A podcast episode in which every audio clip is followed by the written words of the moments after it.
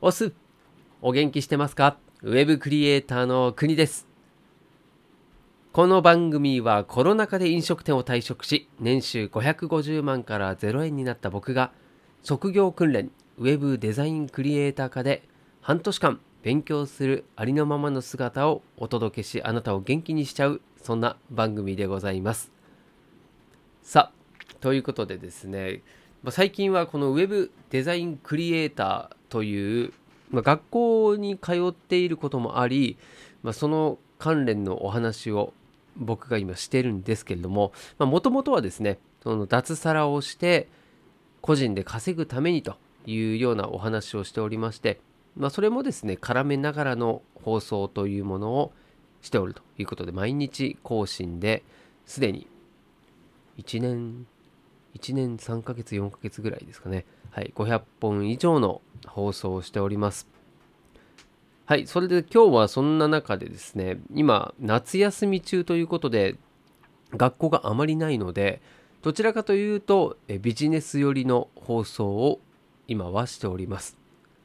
はいで今日のテーマがその中でもチャンスを逃さないためにする3つのことそれの必須事項と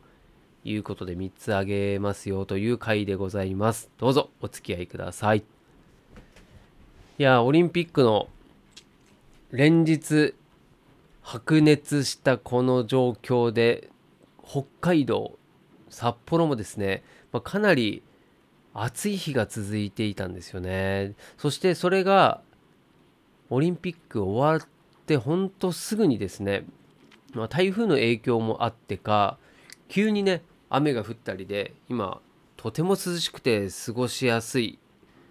やー本当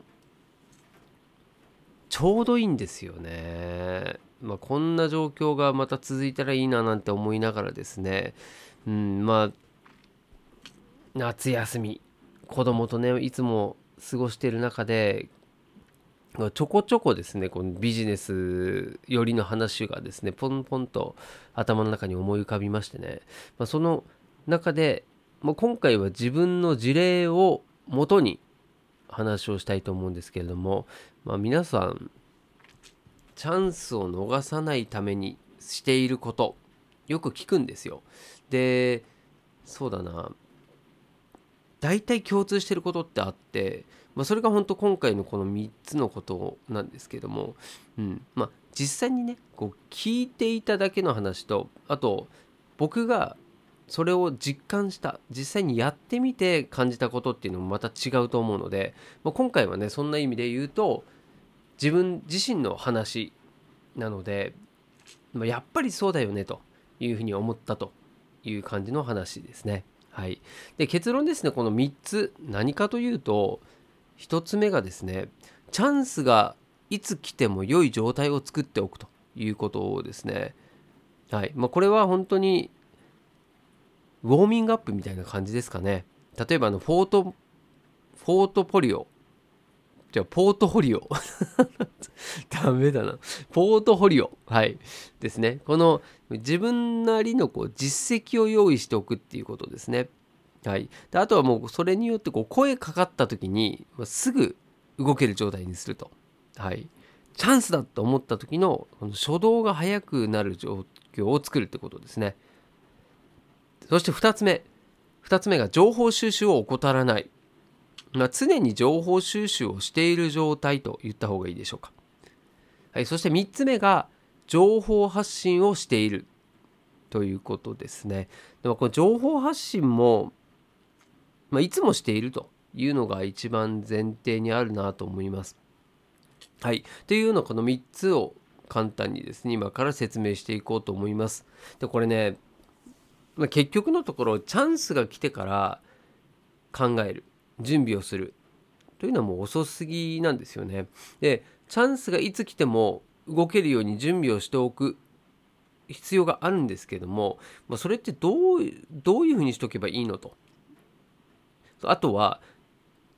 何度もこういう話って聞いているはずなんですよね。特にこう今ビジネスをしている方々は。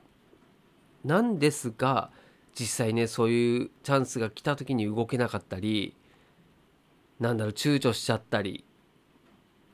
あとはもうねその準備してたものすらもねもうかなり前に準備しててもうどこにあるかも分かんないとか。もう体がなまっちゃってるなんてこともありますね。はい、なので、まあ、今回はそういったチャンスに柔軟に動けるような、まあ、そんな体にしてこうよということでですね。でそれを僕もちょっと反省したところがありました。なんでそれをね今日はお話ししたいと思います。はい。でまあ、どんな失敗をしたのかということなんですけれども、まあ、まずね本当改めて思ったのはこうチャンスっていうのは、まあ、そこら中にですね転がっているものだということ、まあ、これを本当強く思っておくこととそして急に巡ってくるものであるという自覚を持つ。これを前提にするってことですね、まあ、このまず意識が大事だなと思います。というのもですねとあるサロンでですねオンラインサロンでちょうど続けてそういうですね僕ができるであろう案件がポコポコっとですね連続してあったんですよ。その誰かこれできませんかっていう話。で1つ目がですね、えー、YouTube のサムネですね。サムネイルの画像を作るっていう案件、はい、そしてもう一つが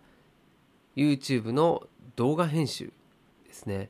はい、これを、うん、やってくれませんか？誰かできませんか？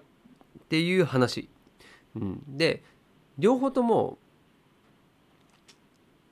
そうだな。何背景的に言うとどちらもですねこう仕事として受注したことはまずなかったっていうのが、えー、僕の状況ですね。そしてさらに言うとうんその段階で、まあ、要はそういうチャンスですね話が来た段階で自分のアピールできるポートフォリオだったりあとはそういった提案文と言われるものをしっかり用意してなかったっていうことですね。まあ、それによってどうなったかっていうとあこれちょっと自分できるかもってまず思うわけじゃないですか。その案件で誰かいませんかって言われた段階であこれ自分でできるかもって思いそしてそこからですね自分のポートフォリオまあ例えばね動画だったらその動画の自分が今まで作った YouTube の動画とかを探してですねでそこから提案文作ってというふうにしたんですけれどもまあね全然もうねうん間に合わない。でさらに言うと最初のサムネイルの時はですねそもそもその案件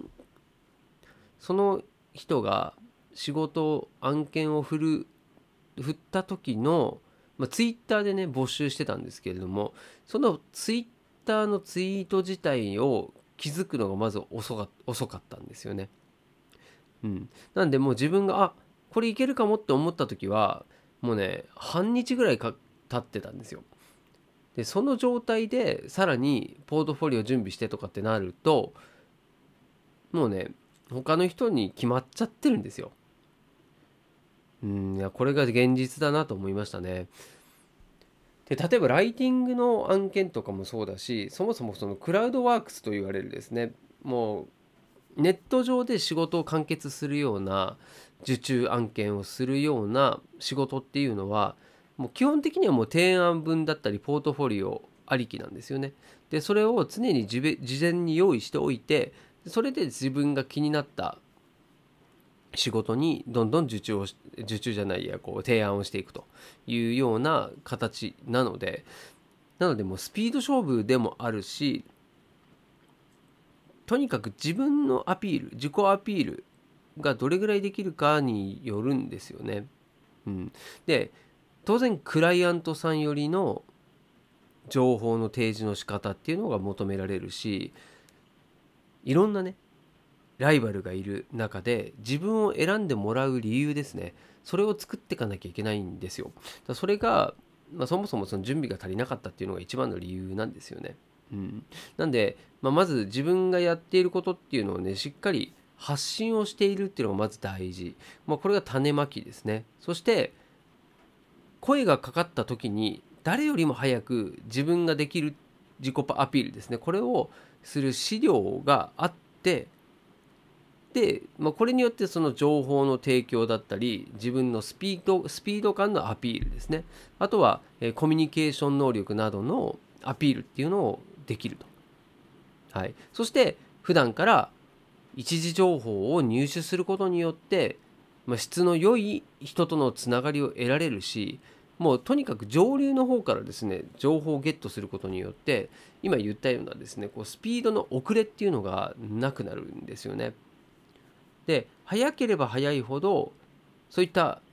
優先順位としてはもう先行者優位という形で一番上に来れるんですよね。もうこれだけでそのスキルの差とかがない場合なんか特にもうそこで差ができる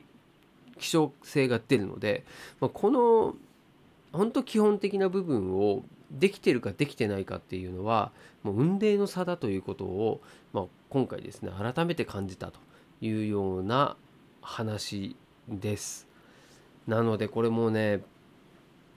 うーん準備しとけよって話なんですけども、まあ、結局ねどこかでこう自分がサボっていたり、うん、であともう自分がね怠ける気持ちがなくてもそもそも自分はこの案件大丈夫かしらって思うこともやっぱあると思うんですよね。うん、だからその結果ね迷ったりあとおじけづいたりしていて結局こう手を挙げないっていうのが本当チャンスロスじゃないかなと思うんですよね。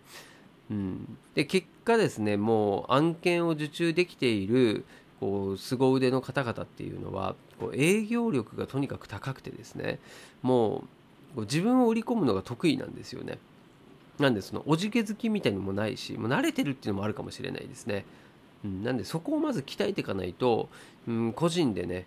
こう稼ぐこう自分で仕事を獲得していくっていうのは難しいなというふうに思いましたね。うん、なんでこれも経験かなと思います。まずはね、自分でそういった失敗をしてですね、まあ、それを生かして次につながっていけば、まあ、結果的には、え今回のような反省点っていうのも、ま大きな財産になるというふうに思ってますんで、まあ、いい経験したなと思います。でもやっぱり悔しいんですよね。その自分ができたかもしれないっていう気持ちがあったので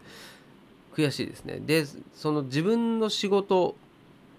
に対しての自己評価っていうものも、まあ、客観的に見る必要はあるんですけれどもやっぱ伸びしろっていう部分もプラスアルファしていった方がいいと思うし、うん、あとはねそのなんかなんだろうなこう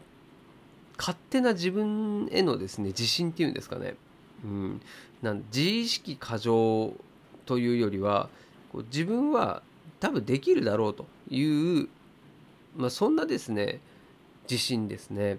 まあ、これを持つっていうのも大事かなと思います、うん、まあやんないきゃ分かんない部分があるんでだったら最初からねもうちょっと背伸びするぐらいがちょうどいいと思いますしまあ、それが結果的には自分の成長につながっていくのでやらないにな越したことはないなっていうのが、まあ、僕の考えですね。なんでまあ、うん、今回は受注できなかったっていう話なんですけれども、まあ、それをね次回にまた活かせたらないいいいなと思いますんで、まあ、これもね点と点じゃなくて、ま、それがちゃんとつながっているというふうに考えて、ま、今後もチャレンジしていきたいなと思います。なのでね、ま、これ聞いてるあなたのポートフォリオこれをもう一度よく見直してすぐいつでも出せる状態にあるのかというところはですね、うん、常日頃から、まあ、本当、ね、爪を研いでおくという状態ですかね。はい、これを一緒に作っていけたらなと思いますんで、何かの参考になれば幸いでございます。さあ、ということで今日のお話は以上でございます。いつもですね、合わせて聞きたいのコーナーということで、まあ、大体その話に関連したことを言ってるんですけれども、まあ、今はですね、このウェブデザインの方の話をメインにしてきていますんで、この職業訓練ですね、その職業訓練日誌パート1第1回目の放送を詳細欄にですね、リンクを貼っておりますんで、まだ聞いたことないよという方は、ぜひ1話目から聞いていただけると嬉しいです。はいということで今日も最後までお付き合いありがとうございます。明日もまたですね放送すると思いますんで是非また立ち寄っていただけると嬉しいです。ではお届けは国でございました。したっけね。